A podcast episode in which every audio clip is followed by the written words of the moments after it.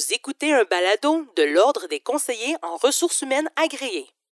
Bienvenue à RH, le balado où on analyse et échange sur des réalités actuelles et parfois tabous du monde du travail ayant un impact direct sur les humains et leurs activités professionnelles.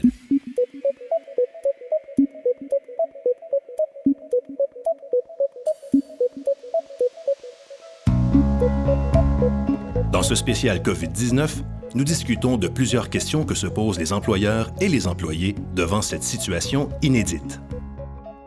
Le thème de cet épisode, stress, anxiété et travail à distance.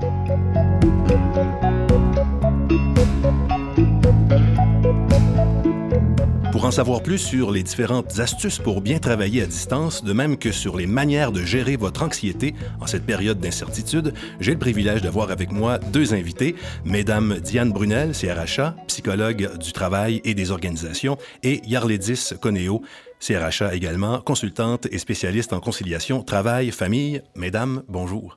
Bonjour. Bonjour. Merci beaucoup de votre présence. Merci pour deux raisons de vous prêter à cet exercice, mais qui plus est, de parler d'un sujet qui euh, est traité beaucoup, beaucoup sur la place publique pour les raisons de santé, évidemment, de santé publique, mais d'un point de vue RH, on n'en a pas tellement entendu. Alors, merci beaucoup d'accepter de, de jouer ce jeu-là avec nous aujourd'hui. Pourquoi on parle de ça? Évidemment parce que on sent euh, des choses dans la collectivité, on sent beaucoup de peur. Alors si on a avec nous, par exemple, Madame Brunel, vous avez travaillé en psychologie, évidemment, euh, vous travaillez en psychologie plus collective, plus industrielle, mais vous avez aussi un passé euh, de clinicienne, donc d'intervention plus individuelle. Alors ce serait très, très intéressant d'avoir votre éclairage là-dessus.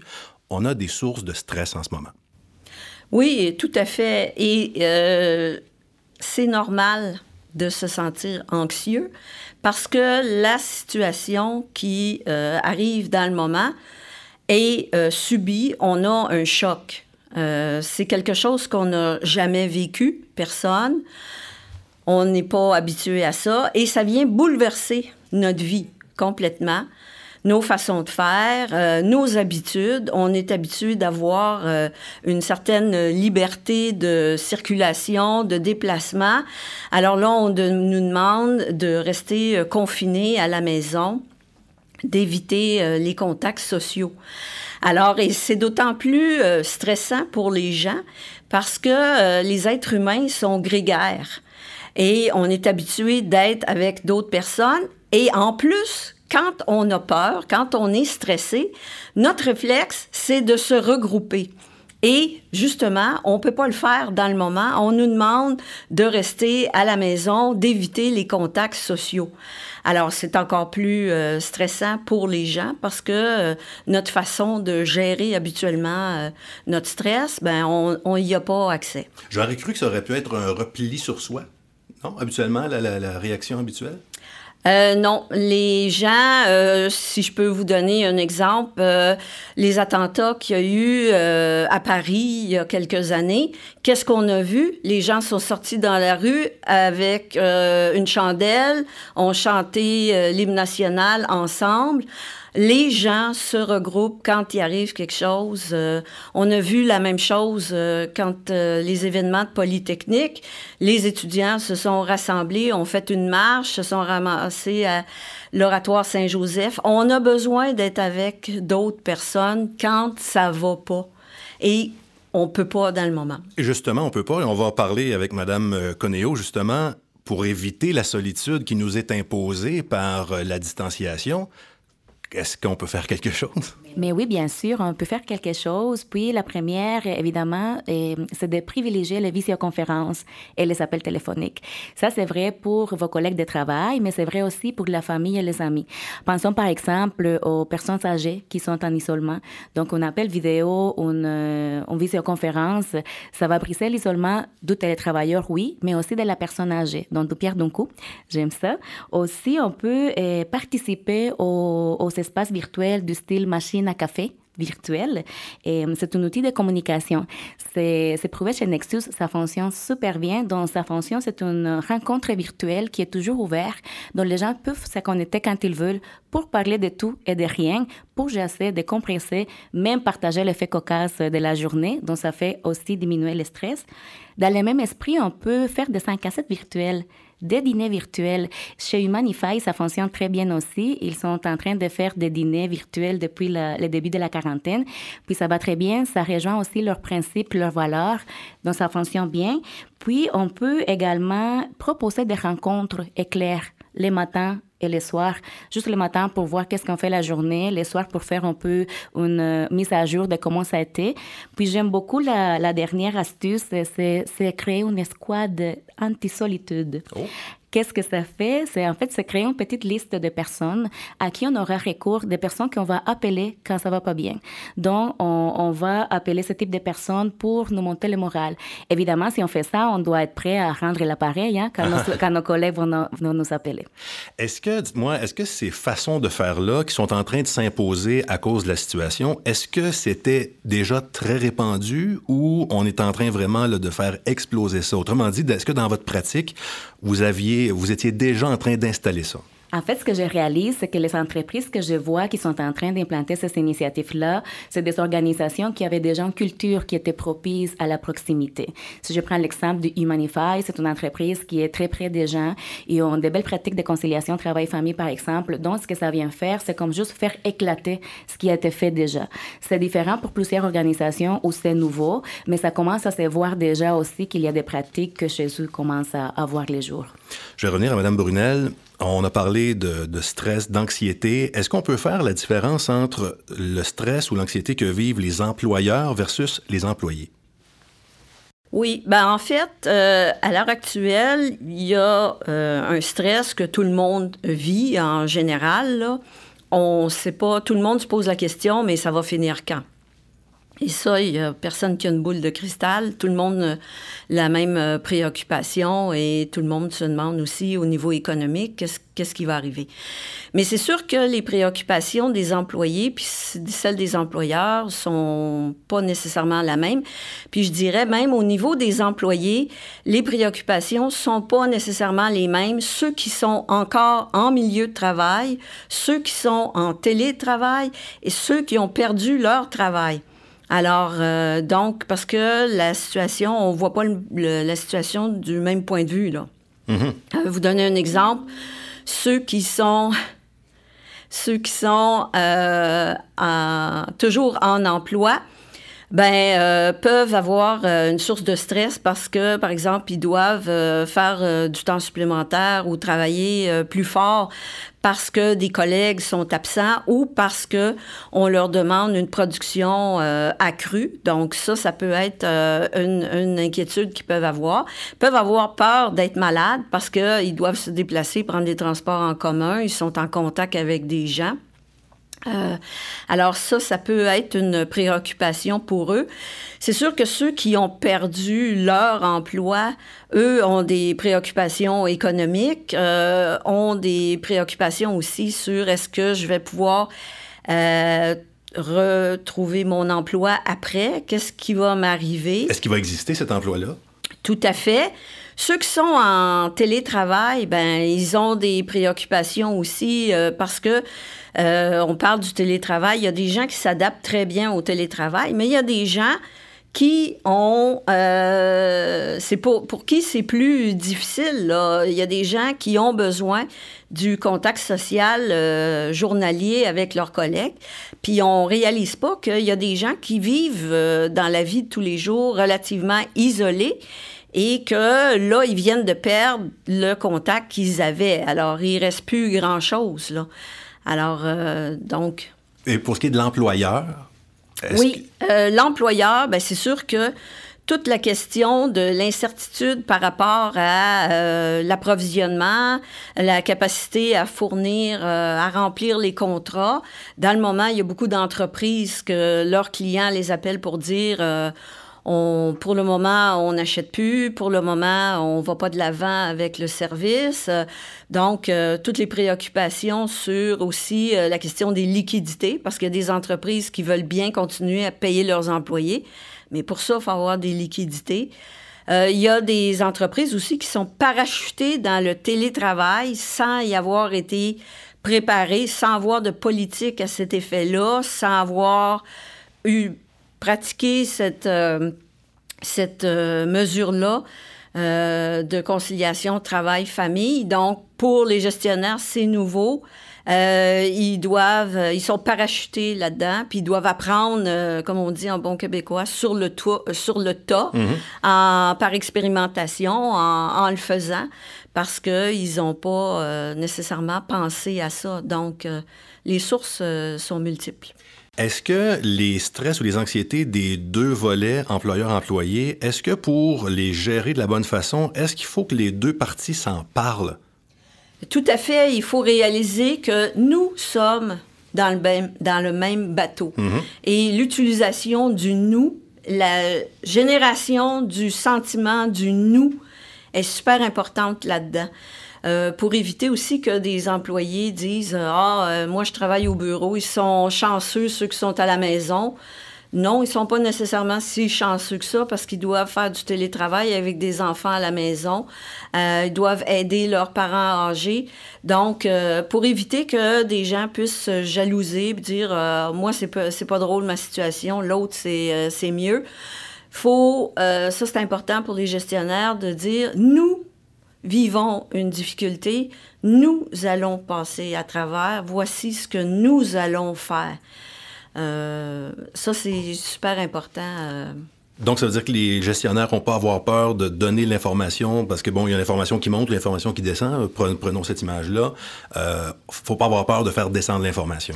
Vous, vous faites bien de parler de la question de, des communications, de l'information. En situation de crise, l'information, c'est important. Puis ce qui est important, c'est de donner la bonne information au bon moment à la bonne personne. Donc, euh, qu'est-ce que je dois dire? Je dois, quand l'employeur donne l'information, il doit se baser sur de l'information factuelle, euh, véridique, vérifiée. C'est possible qu'il ne sache pas, puis c'est important de le dire. Pour le moment, on ne le sait pas. Dès qu'on a la réponse, on va vous la donner. Puis c'est important aussi que les employés sachent que l'employeur a un plan, puis qu'il communique. Parce que c'est important pour les employés de comprendre qu'il y a un pilote dans l'avion, qu'il y a quelqu'un qui est aux commandes, puis qui sait quoi faire. Un peu peut-être à l'image de ce que euh, Monsieur euh, le Premier ministre fait en ce moment, euh, loin de toute partisanerie, mais euh, au niveau communicationnel, est-ce que vous pensez que c'est peut-être un exemple à suivre? Oui, je ne veux pas parler politique, mais si on regarde les principes de gestion de crise, ce que l'on voit du côté du gouvernement du Québec, ils suivent exactement la façon de faire. On entendait Mme Diane Brunel, CRHA, psychologue du travail et des organisations. Maintenant, je vais tendre une perche à Mme Yarledis Coneo, CRHA, consultante en spécialiste en conciliation, c'est-à-dire consultante et spécialiste en conciliation travail-famille. Je vous ai vu sourire là, pendant euh, qu'on on- on discutait. Peut-être justement le fait qu'il y a des entreprises qui sont devenues... euh, rapidement obligées de faire du télétravail. Il y a des gens pour qui c'était pas tout à fait dans leur mœurs. En effet, puis c'est l'une des choses qu'on évalue avant d'implanter le télétravail, mais on s'entend qu'on est dans une situation qui est hors norme, si on veut. C'est une situation exceptionnelle. Puis tantôt, on parlait des peurs, on parlait de stress. Puis il faut considérer aussi, il y a certaines personnes pour qui euh, sont pas très à l'aise avec la technologie, par exemple. Puis on leur demande aujourd'hui, connecte-toi euh, via Zoom, partage-nous tes idées par Slack. On va partager un document One, euh, OneDrive. Puis Ça, là, ça se peut qu'on vient de per- on vient de perdre bien du monde. Là. Exactement. Donc, avant-hier, pour eux, c'était nouveau. Donc, Mhm. on a la crainte de toute la, tout ce qui est la peur de l'inconnu dont Mme Brunel, parlait tantôt, mais aussi la peur de perdre le contrôle, la peur de ne pas être compétent, de ne pas pouvoir S'il y a des gens qui nous écoutent en ce moment, qui euh, sont des gestionnaires d'entreprise, qui voient bien que la solution pour l'instant, c'est le, télétravail, mais qui ont même pas eux-mêmes les informations dont vous venez de parler, peut-être que justement d'avoir euh, un professionnel agréé comme un euh, CRHA va pouvoir nous donner ces informations-là, nous faire un plan pour pouvoir accéder, pour que le télétravail se mette en branle de façon efficace? En fait, oui, parce que euh, c'est important d'outiller et former les gestionnaires et les employés, parce qu'on mentionnait tantôt, et ça prend certaines compétences, ça prend la discipline, ça prend la, motivation. Puis pour les gestionnaires, c'est pas parce qu'on est un bon gestionnaire, si on veut, pour utiliser les termes jour au jour, ça veut pas dire que le gestionnaire est apte à gérer un télétravail. Parce que là, on tombe aussi dans le micromanagement, plein de choses, mais c'est vraiment outiller, accompagner les gestionnaires, parce que pour eux, c'est nouveau aussi. Mesdames, on fait une toute petite pause et justement, on attaque ce sujet-là de comment ça se fait, comment ça se vit à la maison, le télétravail.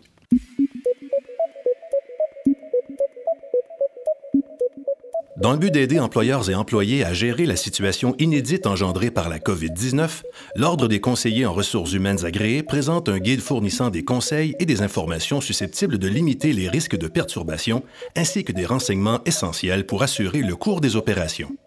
L'Ordre entretiendra des points d'information réguliers avec les professionnels agréés afin de les tenir informés de l'évolution de la situation et les aider à exercer leurs responsabilités en tant que CRHA et CRIA. Ce guide est évolutif. Les données de ce document seront donc mises à jour de façon continue en fonction de l'évolution de la situation. Pour consulter ce guide, visitez le ordrecrha.org. On est de retour avec euh, ce balado COVID-19 avec la thématique du jour stress, anxiété et travail à distance. On est toujours en communication avec Diane Brunel, CRHA, psychologue du travail et des organisations, et Yarledis Corneo, CRHA, consultante et spécialiste en conciliation travail-famille. Et c'est à elle qu'on va parler durant les prochaines minutes. Le télétravail, on a souvent entendu parler, sauf que là, on est dedans euh, et peut-être plus rapidement qu'on l'aurait souhaité dans certaines organisations. Il y a des, entreprises qui étaient déjà, disons, rendues là. Si là, on est obligé d'être en télétravail, quels sont les pièges à éviter? Bon, on va y aller vraiment de deux côtés. Il y a côté employeur, côté employé, mhm. parce que, comme vous l'avez mentionné, euh, le fait qu'on soit un peu obligé d'être dans la situation, ça ne veut pas dire qu'on va se prendre de la bonne façon. Puis les gens le font et avec les outils qu'ils ont puis je trouve qu'il y a une belle volonté aussi de bien faire les choses. Cela dit, euh, je pense que c'est important pour les gens qui sont en emploi et qui font du télétravail, c'est surtout d'établir des limites et les communiquer. On sait que maintenant, les gens sont en télétravail avec les enfants à la maison, donc c'est vraiment de communiquer. C'est quoi mes moments de disponibilité? À quel moment est-ce que je peux répondre à tes questions? Je sais, ça peut sonner plus, plus facile à dire qu'à mm-hmm. faire, je comprends, mais c'est vraiment très important d'établir des limites, puis d'aller chercher les soutiens de la famille, parce que c'est ça qui va faire en sorte qu'on va passer à travers. Et évidemment, je reviens, je sais, c'est très difficile. J'ai moi-même mon petit devant de moi, puis je vous avoue, c'est pas, c'est pas facile jour au jour. Aussi, euh, on va essayer aussi de ne pas penser qu'on est au bureau puis qu'on va pouvoir travailler sur les mêmes dossiers en même temps comme on les faisait au bureau. Normalement, on dit aux gens, on dit aux gens, travaillez sur trois priorités par jour, par exemple. Donc, c'est gérer vos attentes. Peut-être qu'avec vos enfants à la maison, vous, serez capable de travailler sur une priorité. Donc, échangez avec, avec vos gestionnaires. C'est quoi les vraies priorités? C'est quoi les urgences? Sur quoi je dois me concentrer? Parce que souvent, les gens ont dans sa tête plein, plein de priorités, puis les enfants qui courent partout. Donc, c'est vraiment échanger avec les gestionnaires. Madame Brunel parlait tantôt, parler à nous. C'est une situation que votre gestionnaire, pour lui ou elle, c'est nouveau donc, c'est vraiment se mettre d'accord sur les priorités et établir des objectifs ensemble. Hum, faire des pauses aussi. Quand on est en télétravail, surtout avec les enfants à la maison, on peut passer tout droit, comme on dit en bon québécois. Donc, prendre le temps de faire des petites pauses et surtout garder les, contacts aussi avec les collègues. On parlait au début des visioconférences, des appels, des machines à café virtuelles. Donc, garder les contacts, puis c'est créer un espace de travail. Je sais, quand on est pris avec le télétravail à la dernière minute, c'est pas toutes les personnes qui ont un bureau aménagé à la maison, mais c'est vraiment créer l'habitude de se créer un espace pour travailler toujours au même endroit. Puis quand c'est la fin de la journée de travail, si on veut, prendre le temps de séparer vie personnelle et vie professionnelle. C'est quelque chose côté employé. Je pense qu'on voulait parler aussi de l'employeur. Hein? Oui. Donc, pour l'employeur, euh, c'est vraiment euh, garder le contact avec les gens. Et, hum, puis je mentionnais tantôt, euh, il y a plein de choses qu'on peut faire. Par exemple, euh, faire, euh, favoriser les visioconférences et les appels téléphoniques. Il y avait une compagnie, je, je lisais hier justement, où le PDG avait fait des vidéos pour l'envoyer aux gens et pour oui, voir comment ça allait au quotidien, mais pour les remercier aussi des efforts, parce qu'on voit que c'est pas une situation normale qu'on vit. Donc, c'est prendre le temps de reconnaître les efforts de chacun aussi. On peut aussi se permettre de, euh, de faire des petits gestes de reconnaissance au quotidien, des choses qui sont spontanées. Donc, pensons aussi aux gens qui sont des parents qui sont à la maison. Leur envoyer un petit texto pour les encourager, ça pourrait faire du bien aussi. Mm-hmm. Madame Brunel, euh, Madame Conéo vient de parler de, de, des efforts que pourraient faire des gestionnaires pour reconnaître le travail qui est fait à domicile. J'ai envie de vous demander, les patrons, là, est-ce qu'ils euh, peuvent euh, nous donner du soutien? Qu'est-ce qu'ils, qu'est-ce qu'ils peuvent faire pour que le niveau de motivation, entre autres, euh, demeure là? Oui, ben, je dirais, c'est important de donner de l'information, donner la formation, donner une rétroaction aussi. Euh, fixer les objectifs, puis informer les gens de l'atteinte des objectifs. On est rendu où? C'est important aussi de penser que la situation est inhabituelle, puis appelons, appelons un chat un chat, on est dans une situation de crise. Donc l'important, c'est pas de tout faire, mais de bien faire ce qui est important. Puis je pense que c'est un message que les gestionnaires doivent transmettre à leurs employés. On peut pas faire comme si de rien n'était, c'est pas vrai. Puis on peut pas réussir à tout faire comme si tout le monde était au bureau, puis que les enfants étaient à l'école et puis à la garderie. C'est pas vrai. Alors donc, on peut pas tout faire. Faut vraiment identifier qu'est-ce qui est important, puis on va bien faire qu'est-ce qui est important, puis on va se euh, féliciter de réussir à bien faire ce qui est important. Puis la reconnaissance, c'est super important. Puis ça, faut pas penser que c'est juste à la fin quand ça sera terminé. Non, c'est au jour le jour pour garder les gens motivés. L'autre chose, c'est que là, le gestionnaire, il doit faire un effort pour avoir un œil sur la crise, puis un œil sur la sortie de crise. Alors, faut commencer à penser déjà à l'après. Parce qu'il y a des choses qu'il faut faire maintenant pour relancer les activités pour sortir de la crise. Puis ça, penser à la sortie de crise, puis à qu'est-ce qu'on va faire, puis comment on va redémarrer les activités ou tout ça, ça, c'est motivateur. Puis c'est un élément positif aussi, parce que là, il faut être conscient que euh, si on écoute euh, les médias, ce qu'on ce qu'on voit, c'est affolant. Euh, on a un bilan journalier du nombre de morts. Alors, c'est assez lugubre. Il faut focuser aussi sur le côté positif. Ce qu'on sait, c'est que la majorité des gens qui sont atteints vont retrouver la santé, même chez les catégories les plus à risque, les 80 ans et plus. Pratiquement 80 vont passer à travers. Donc, c'est une situation qui est temporaire. On le sait. Euh, on voit aussi en Chine, selon les informations qu'on a, la situation semble se régulariser. Donc, de se souvenir qu'il y a une fin à ça, il y a une, euh, un, moment où on va retrouver un semblant de normalité.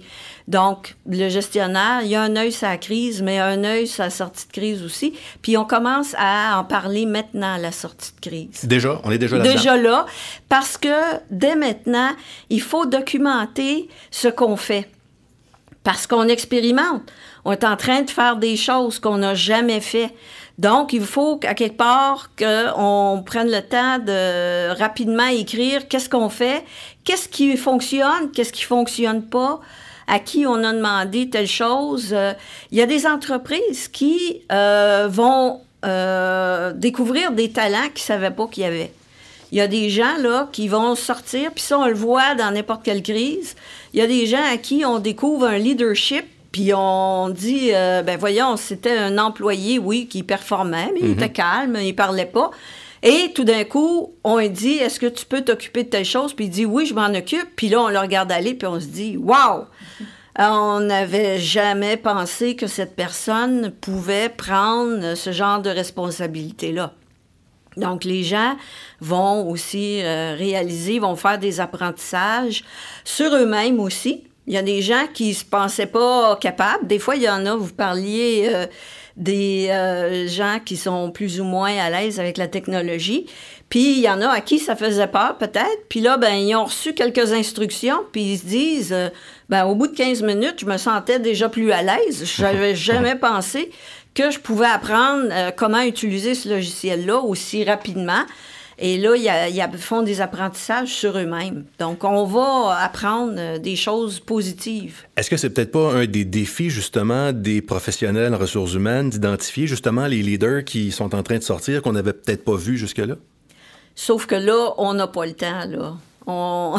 les gens vont s'en apercevoir parce que euh, identifier les talents, c'est un processus là, qui se fait euh, habituellement euh, sur un plus long terme que ça. Là, on est dans l'urgence. Donc là, on va identifier sans, sans, passer par la méthode habituelle des mhm. talents. Donc, on va plus vite. Puis c'est ça aussi qui est important de réaliser dans une crise, c'est qu'il y a des entreprises qui vont être amenés à faire des changements qu'ils auraient éventuellement fait, mais parce qu'on est en crise, là, on est en, vitesse grand V. Puis là, ils vont implanter des changements qui, normalement, auraient pu leur prendre six mois, un an, deux ans. Là, en quelques jours, ils vont avoir réglé euh, plein de choses, implanter des nouvelles façons. On, est, on va dans la à vitesse grand V. Justement, je vais tendre la perche à Mme euh, Conéo là-dessus. Euh, le virage qui a été obligé du point de vue euh, du télétravail, finalement, une fois que la crise va être passée, on va continuer là-dessus, j'imagine. Je vous dirais peut-être que oui, les études, ce qui démontrent, une fois que la personne a goûté au télétravail, si je peux me permettre l'expression, les gens vont, continuer, vont vouloir continuer en télétravail. Mais ce qui est important, c'est que c'est savoir qu'on est en train d'implanter le télétravail dans un contexte qui est particulier. Puis ça va être très important aussi de revenir sur, sur qu'est-ce qui a bien fonctionné, qu'est-ce qui a moins bien fonctionné, puis comment on va se reprendre pour la prochaine fois. C'est certain qu'il y a certaines organisations qui étaient réticentes à l'idée d'offrir le télétravail. Ils le font malgré elle, mais peut-être que ça va fonctionner. Ce que je recommande, c'est vraiment de, prendre le temps d'évaluer, puis d'implanter une démarche qui était structurée. Pourquoi? Parce que ça va nous permettre de nous inspirer des meilleures pratiques d'un côté, de maximiser les avantages du télétravail, puis de diminuer les risques liés au télétravail. Parce qu'on ne se les cachera pas, le télétravail n'est pas une solution miracle. Ça vient aider pour la conciliation travail-famille, oui, ça vient nous aider pour la productivité, mais ce n'est pas une solution miracle. Donc, c'est important de bien s'outiller, de bien former les gestionnaires, de bien former les employés pour, que ça, pour augmenter nos chances de succès. Bien, si je peux ajouter là-dessus, c'est que oui, effectivement, le télétravail risque d'être une pratique qui va être implantée dans les entreprises qui ne l'offraient pas. Cependant, c'est pas nécessairement euh, évident que ça va devenir la norme parce qu'il suffit dans la vie de perdre quelque chose pour réaliser à quel point on y tenait. Donc, il y a des gens maintenant qui sont à la maison, qui font du télétravail et qui réalisent l'isolement et mhm. que leurs leur collègues de travail leur manquent. Alors, ces gens-là, peut-être que quand ils étaient au travail, ils se disaient, oh, ça serait donc bien si mon entreprise me permettait de faire du télétravail, ça serait merveilleux qui là se ramassent à faire du télétravail et qui se disent Oh, finalement, c'est intéressant, mais ce qui me manque, c'est le quotidien avec mes collègues, d'être devant la machine à café, le commérage, le mémérage, euh, les, les, folies, les... Et euh, qui, oui, vont peut-être dire après, euh, oui, peut-être le télétravail, mais pas cinq jours semaine. Ben, peut-être qu'on peut demander à Mme Conéo, justement, vous voulez réagir à ce que Mme Bonnel dit? Oui, en fait, ça m'a fait penser à deux choses. Premièrement, c'est que c'est justement pour cette raison-là justement pour cette raison-là que quand on implante le télétravail en temps normal, on suggère de faire des projets pilotes. Un projet pilote, ça va permettre aux gens qui ont testé le télétravail de voir est-ce que c'est pour moi ou pas. Ça va permettre aux gestionnaires d'identifier c'est quoi mes lacunes en matière de gestion des gens à distance, c'est quoi mes forces à ce sujet-là? Est-ce que l'organisation est outillée niveau technologie, par exemple? Puis il y a un autre aspect aussi qui est important, c'est que oui, le télétravail, on en parle souvent dernièrement, mais euh, Puis là, je vais parler plus quand on va être après la crise, parce que je pense que ça va passer bientôt si on continue à, agir de façon responsable. C'est que euh, on doit considérer aussi l'ensemble de la situation. Donc, le télétravail, c'est un peu comme la pointe de l'iceberg, si on veut. C'est une mesure de conciliation travail-vie personnelle parmi d'autres. Est-ce qu'on pourrait, après la crise, prendre le temps de vraiment consulter nos employés, consulter nos gestionnaires pour connaître vraiment c'est quoi les besoins, c'est quoi les impératifs de gestion, c'est quoi dont les, gens ont besoin pour alléger leur quotidien. Donc, c'est vraiment avoir un portrait de la situation, puis c'est là qu'on va se rendre compte, oui, le télétravail peut-être qu'il va continuer à faire partie de la solution, mais peut-être qu'il y a d'autres solutions qui correspondent mieux à la réalité de nos employés. Euh, Madame Brunel nous disait, euh, oui, il y a des gens qui aiment ça le télétravail, mais là, se rendre compte que euh, peut-être pas à temps plein. Est-ce que dans votre pratique, Madame Coneo, les gens qui travaillent en télétravail sont 100% télétravail? Est-ce que ça se fait beaucoup d'être, euh, disons, euh, de faire les deux? En fait, ce qui est, mais dans la pratique, ce que je vois, c'est que les entreprises, c'est une façon de partager et travail à la maison et travail au bureau. Puis d'ailleurs, ce qui est recommandé dans les études pour justement briser l'isolement, pour garder la cohésion. Évidemment, il y a certains types d'emplois, pensons aux gens qui travaillent en service à la clientèle, télémarketing, des choses comme ça, ou les postes plus euh, propices, si on veut, à télétravailler à temps plein. Mais la suggestion dans la plupart des cas et la réalité dans la plupart des cas, c'est qu'on partage le travail à distance et le travail au bureau. Mesdames, c'est presque tout le temps qu'on avait pour discuter de ce sujet-là. J'ai le goût de vous laisser peut-être euh, quelques secondes, là, mot de la fin. Est-ce qu'il y a un message que vous voulez passer? Je vous dirais, euh, c'est le moment de faire preuve de bienveillance, faire preuve de flexibilité en tant qu'employeur, on ne peut pas s'attendre, je pense que ce n'est pas réaliste de, s'attendre au niveau de performance pareil que si on était au bureau. C'est savoir que les gens sont souvent avec les enfants à la maison, donc soyons bienveillants. Les gens vont se rappeler de la façon dont vous les traitez aujourd'hui après la crise, puis c'est ça qui va faire en sorte qu'ils restent ou pas après. Puis pour les employés, courage, soyez patiente, ça va passer, c'est un moment de se serrer les coudes puis d'essayer des solutions qui nous sortent de nos zones de confort. Ça va être important de tirer les apprentissages de cette euh, situation-là pour se préparer pour la prochaine crise, parce que c'est malheureux, mais il y aura une prochaine crise. On ne peut pas savoir qu'est-ce que ça va être, mais c'est sûr qu'il y aura une prochaine crise. Donc, c'est important de tirer les apprentissages pour pouvoir s'améliorer, apporter les changements nécessaires mais aussi euh, important de tirer les apprentissages pour donner un sens à ce qu'on vit. Parce que ce qu'on vit, c'est difficile. Mais ce qui fait que ça devient plus facile pour les gens, c'est si on y donne un sens. Si on peut se dire après, ça m'a permis de m'apercevoir que de développer, de parce que quand on sort d'une crise, on peut être plus fort après aussi. Euh, donc, ça peut être très positif, tout dépendant de comment c'est géré. Mesdames, merci beaucoup. Merci à vous. Je suis André Champagne et j'ai été en compagnie durant les derniers instants de Diane Brunel, CRHA, psychologue du travail et des organisations, et Yarledis Coneo, CRHA, consultante et spécialiste en conciliation travail-famille.